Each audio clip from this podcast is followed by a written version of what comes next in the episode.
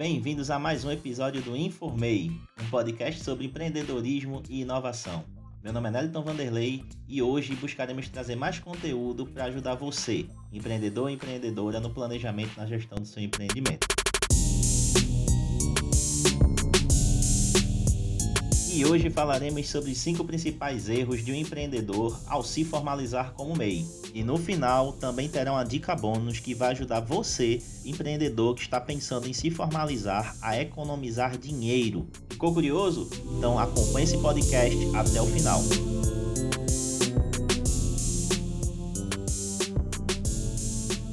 Antes de iniciar, eu gostaria de agradecer pela sua presença aqui no nosso podcast. Então vamos lá, né? Todo empresário ele sonha com a criação de um empreendimento que tenha sucesso. Né? Todo empresário, quando monta o seu pequeno negócio, o objetivo é chegar e tornar esse negócio em um grande negócio. Um dos primeiros passos, obviamente, é a formalização, é a criação do CNPJ, fazer esse registro da empresa junto ao Cadastro Nacional de Pessoas Jurídicas. E aí surge o, uma das ideias, né, das hipóteses, é se cadastrar como microempreendedor individual. Isso, claro, respeitando algumas regras, algumas, é, alguns pontos abordados na lei que limita alguns tipos de serviço.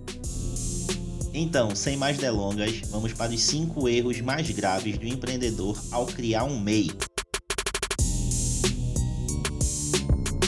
O primeiro erro grave que um empreendedor pode cometer ao se formalizar como MEI é não conhecer a área que está se inserindo, é você não ter domínio do ramo de atividade que está começando o seu empreendimento. Então, por exemplo, se você está começando um empreendimento no ramo de pizzaria via delivery, então o empreendedor ele tem que ter noção de como é todo, são todas as etapas da produção do produto ou do serviço.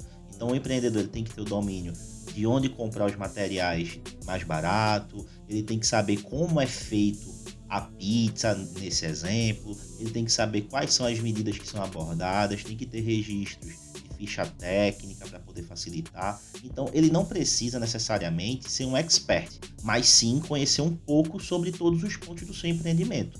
Nesse caso, o empreendedor deve ser multidisciplinar. Ele deve ter mais conhecimento de várias áreas do que ser um especialista em uma área específica.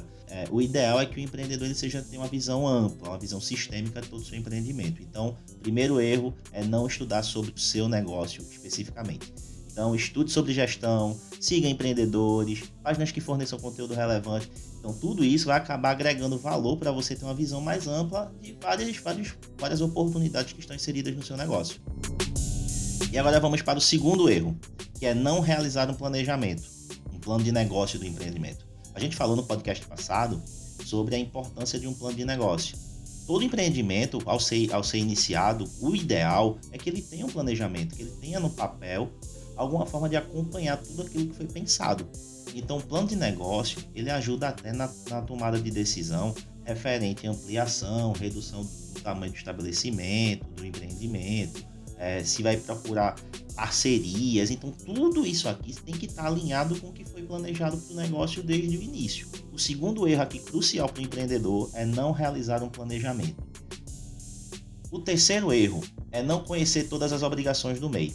É, muita gente não sabe, quando entra na. se registra, né, se formaliza como microempreendedor, acha que é só de mil maravilhas, né? Ó, me formalizei e a partir de agora não tenho que fazer nada, só tenho CNPJ, consigo ter uma, já tenho uma empresa é, instituída, personalidade jurídica, não preciso fazer mais nada. Não é bem assim.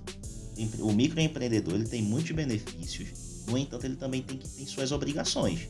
Dentre essas obrigações, por exemplo, que não é somente o pagamento do DAS, né, aquela guiazinha que tem que ser paga todo mês, mas existem outras obrigações que o microempreendedor deve, deve realizar durante esses, é, enquanto a empresa estiver em atividade.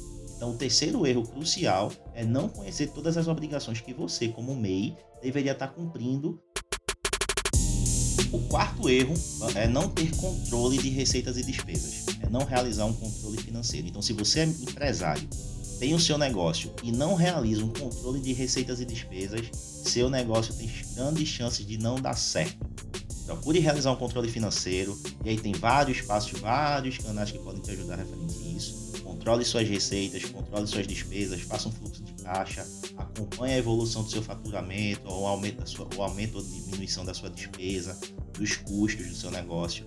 Então, não ter um controle financeiro é um, um erro muito grave que muitos empreendedores, infelizmente, ainda realizam. Então, vamos lá. O quinto erro é não criar uma reserva de emergência. Se você é um empresário, se seu negócio passa por momentos muito positivos, então aproveite essa oportunidade para criar uma reserva de emergência. A atividade empresária, ela traz ônus e bônus.